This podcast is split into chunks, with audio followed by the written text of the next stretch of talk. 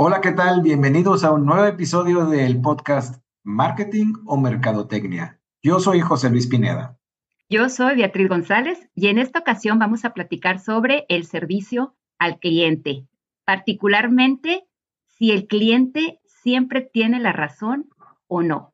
Creo que es un tema bien interesante, José Luis, porque la verdad es que quieras o no, actualmente la mercadotecnia está muy basada en el cliente tú les lees cómo estamos ahorita llevando a cabo todas nuestras metodologías de mercadotecnia, están poniendo al cliente en el centro de absolutamente todo.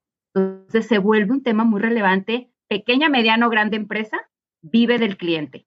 Claro, esta máxima de el cliente siempre tiene la razón, pues obviamente eh, eh, lo, que se, lo que se intenta o lo que se ha intentado históricamente decir es que pues es la base de la existencia de cualquier emprendimiento, de cualquier empresa. La lealtad de, una organización, sea la que sea, y se dedique a lo que se dedique, está en su cliente, está en su mercado, ¿verdad?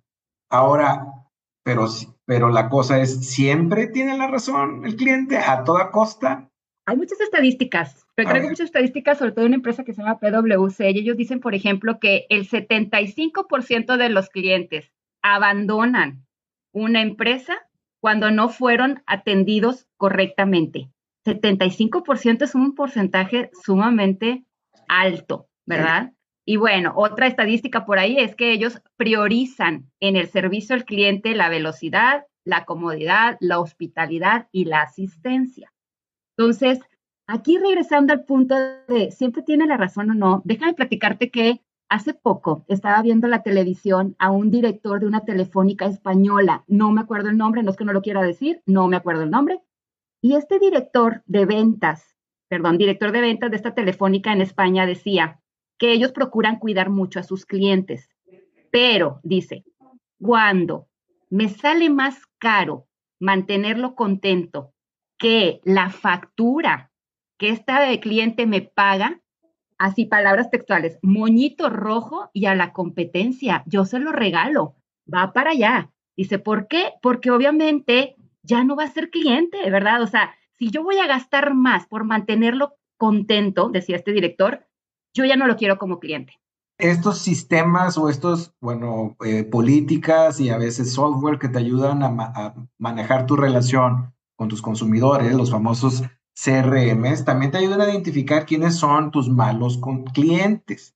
Y un mal cliente, puesto en el ejemplo de zapatos, por ejemplo, tal vez es una persona que te compra un par después de probarse 20. Tienes ahí al vendedor yendo por este, yendo por el otro par y que es un número más grande y tal. Y un buen cliente tal vez es alguien que te compra un par habiéndose probado tal vez tres pares. Si me explico? Entonces, Oye, pues la atención del, vendedor está dividida, no está atendiendo a alguien más porque está atendiendo a alguien que lleva dos horas probándose zapatos y al final tal vez te compró o no te compró ninguno. Ese es un mal cliente, a ese hay que, hay que detectarlo y e invitarlo a que vaya con, con el competidor. Es que, fíjate, suena muy, muy, no pierdas ningún cliente, no pierdas ningún cliente porque el cliente pues es la base del negocio y de él comemos. Sí, pero creo que uno de los puntos importantes es hasta dónde pelear por el cliente, ¿verdad? Entonces repetimos, si estás perdiendo más dinero que lo que él te está dejando, pues creo que a lo mejor ahí sí es una de, esas. Ahora, hay de clientes a clientes, ¿verdad? Porque hay clientes muy quejosos, pero resulta que te están facturando millones por año. Entonces, ahí sí no es como que por, con moñito rojo y lo regalamos, ¿verdad? Ahora, pero esto implica, eh, Betty, que entonces debes tener un buen sistema de información, aunque sea un cuaderno, ¿verdad? Donde apuntes todo, pero debes de tener información de quién es quién cuando estás tratando con alguien. Totalmente, totalmente. Fíjate, el CRM es uno muy bueno, pero como dices, si no tenemos el dinero para poder pagar un sistema de este, aunque sea una libreta, dices, oye, a ver, ¿cuánto me estás facturando? Hay clientes difíciles, por supuesto. Todos somos clientes. Tú eres cliente, yo soy cliente y más o menos también sabemos qué tipo de clientes somos, ¿verdad? Entonces, todos somos clientes al final del día. Hay clientes difíciles, por supuesto que sí, pero bueno, hay que también saber balancear. Dices, oye, bueno, si el cliente como quiera al final del día por personalidad es complicado, pero la factura es alta, pues a lo mejor lo que conviene es un tratamiento especial o diferente a este tipo de, de personalidad, ¿verdad? Entonces, depende mucho de la industria en la que estás también, ¿verdad? No es lo mismo vender leche a diario que vender cemento o toneladas de acero. Claro, claro. Este, y la cuestión, la cuestión emocional es súper importante. Aquí eh, también como un tema, un tema eh, muy ligado a, esto, eh, la cuestión del entrenamiento, bueno, desde la atracción de talento en la empresa, el entrenamiento, la, la preparación, lo, lo, que ahora se ha llamado como endomarketing, es vital para, para tener, o sea, porque necesitas gente preparada que trate con, con el cliente o con los consumidores, que detecte, que sepa tratar, que no batee a todo el mundo, ¿verdad? Totalmente. Este, y, que, y que también sepa decir, bueno, en esta ocasión, pues no tiene la razón, ¿verdad? Claro, por supuesto. Y que esté contenta la persona. Ahí te va mi frase matona. A ver. Como diría aquí un conocido regio, mi frase matona es, el cliente no siempre tiene la razón, pero hay que hacerlo sentir como si la tuviera. Esto es, no muchas veces el cliente va a estar en todo, o sea, de exigir o en su derecho de pedir o me lo quemaste y regálame las perlas de la Virgen y mándame de viaje a Europa, ¿verdad? Porque se me quemó algo en tu tintorería. Ok, pero lo tenemos, primero hay que escucharlo, eso es que ni qué, o sea, no podemos dejar de escuchar al cliente, peor si está enojado, o sea, tenemos que escucharlo y que se desahogue. Yo siento que es como una pequeña liga, José Luis, tú la vas estirando. Hay clientes que, ay, sí, discúlpeme, y con una disculpa tienen, y hay clientes que quieren más, entonces vamos ahí como despacio. Entonces, lo primero es escucharlos, ¿verdad? Después de escucharlos hay que saber si efectivamente tienen o no tienen la razón. Si no la tienen, la manera en cómo podemos nosotros, como dices tú, que se vayan contentos, es tratar de, con una mano izquierda muy linda, ¿verdad? Y con una sonrisa muy linda, pues ir convenciéndolos que efectivamente lo que están pidiendo, pues no es exactamente lo que se, las exigencias que ellos quieren, ¿verdad? Entonces, muy, muy eh, polite, muy este, charming, ¿verdad? Ir tratando como de, pues ir convenciéndolos que no necesariamente su lógica es la lógica, ¿verdad? Entonces, creo que por ahí va, o sea, el tratar de decirles, no necesariamente, pero de una manera bien bonita, porque si tú nada más les dices que no y no los escuchaste, peor. Y en este tiempo que todo lo viralizamos, que todo lo multiplicamos, horrible, ¿verdad? Se vuelve esto todo un caos peor. Ahora, pero, pero, pero es bien difícil porque, porque no todos tienen esa, esa, esa habilidad. E, e, esa, esa capacidad, esa inteligencia emocional para, para resolver ese tipo de situaciones. Entonces, lo importante que es poner a la gente correcta en el lugar correcto. O sea, habrá gente muy inteligente que es muy buena para ciertas cosas, pero no le pongas a atender a gente enojada. Es correcto, totalmente de acuerdo. Necesitas a una persona, o sea, en el tema del servicio al cliente, ¿verdad? Es una persona que tenga todas las herramientas, primero empodéralo, ¿verdad? Nada de que déjame ir a preguntar a mi jefe, déjame ir a preguntar a mi jefe. No, a ver, tú tienes que tomar la decisión, ¿verdad? Entonces, primero empodéralo. Segundo, que tenga el conocimiento, pero tercero, que tenga esa actitud de servicio ¿verdad? Y, en esta parte, como dices, tu inteligencia emocional, primero para que no se enganche, segundo para que no lo tome personal, tercero para que no me lo mate a mi cliente, ¿verdad? Entonces, que pueda recibir las quejas, que sepa separar entre lo que sí es una queja lógica y una ilógica, y en esta queja ilógica, cómo tratar al cliente de una manera muy suave, ¿verdad? Y que al final del día, pues hasta casi creo que terminen diciéndote gracias. Por, sí, es que es súper es, importante porque tampoco se vaya a malinterpretar o sea, es verdad que el cliente no siempre tiene la razón. No se vaya a malinterpretar que lo más importante es el producto o no. O sea, lo más importante es el cliente porque de él, del cliente, de él o de ella se vive. Comemos. ¿Verdad? Este, y, aquí hay, una, aquí hay algo muy interesante que una vez lo, lo escuché en una conferencia. No consigas nuevos clientes para tus productos. Mejor consigue nuevos productos para tus clientes. Y esto lo que implica o lo que esconde es, tienes que tener un buen servicio, tienes que em, eh, esforzarte por crear y entregar los satisfactores para tus consumidores y para tus clientes, pero tienes que conocerlos muy bien.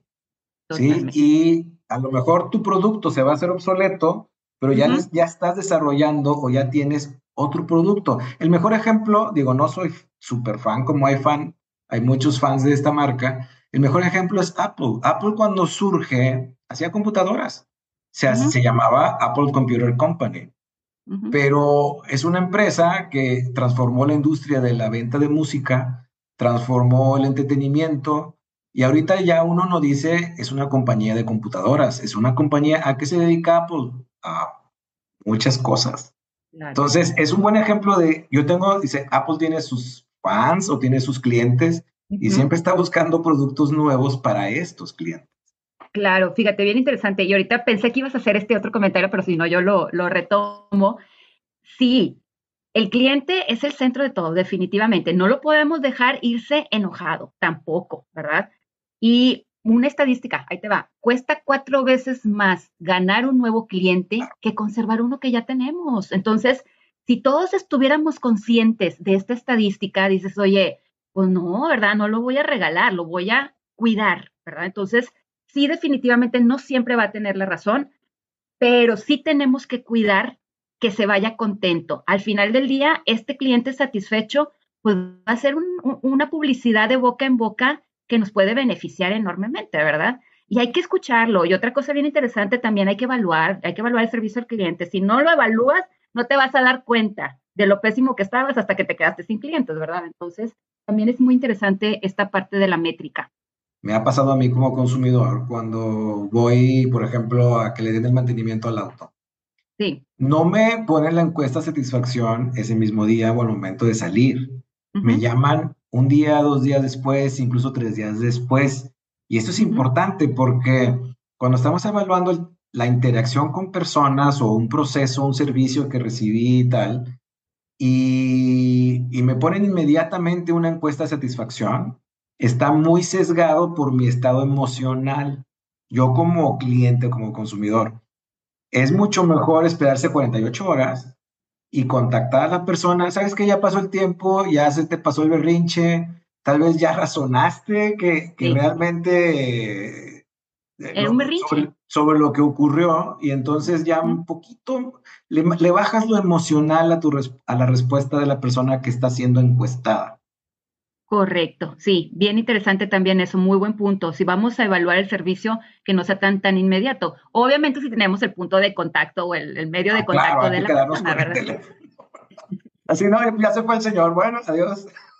Y cuando sales de un restaurante, ¿verdad? Que dices, oye, pues cómo no, cómo aplico la encuesta dos días después, cómo lo pesco, ¿verdad? La persona, ahí sí pues tiene que ser en el, en el momento, ¿verdad? Definitivamente, pero sí es buena, si tenemos la oportunidad sí conviene para que la, o sea, la persona que nos va a evaluar nos evalúe con lógica, con razón, no tanto con, con emoción, ¿verdad?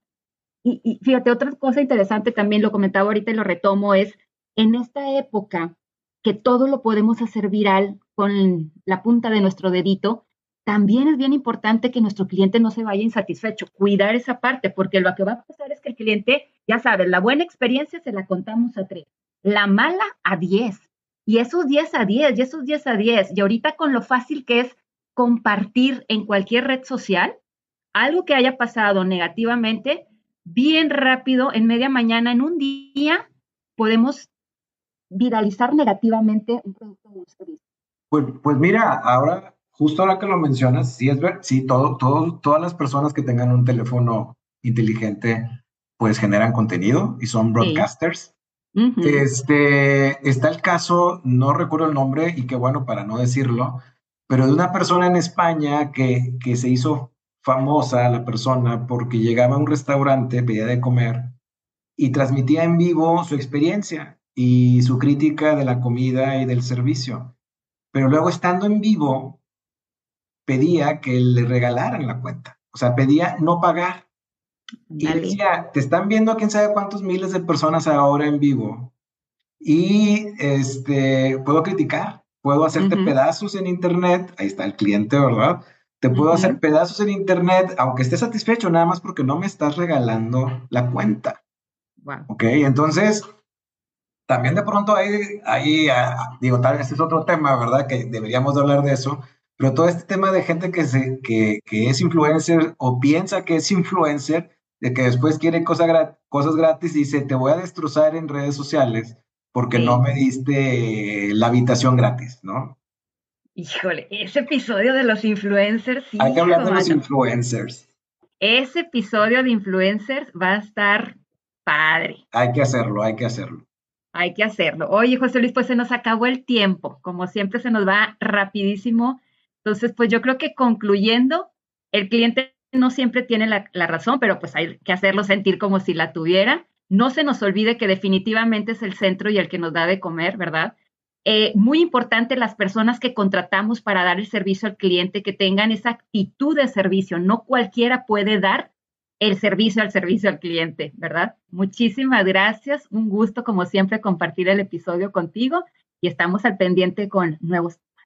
Ahí seguiremos. Hasta luego. Bye.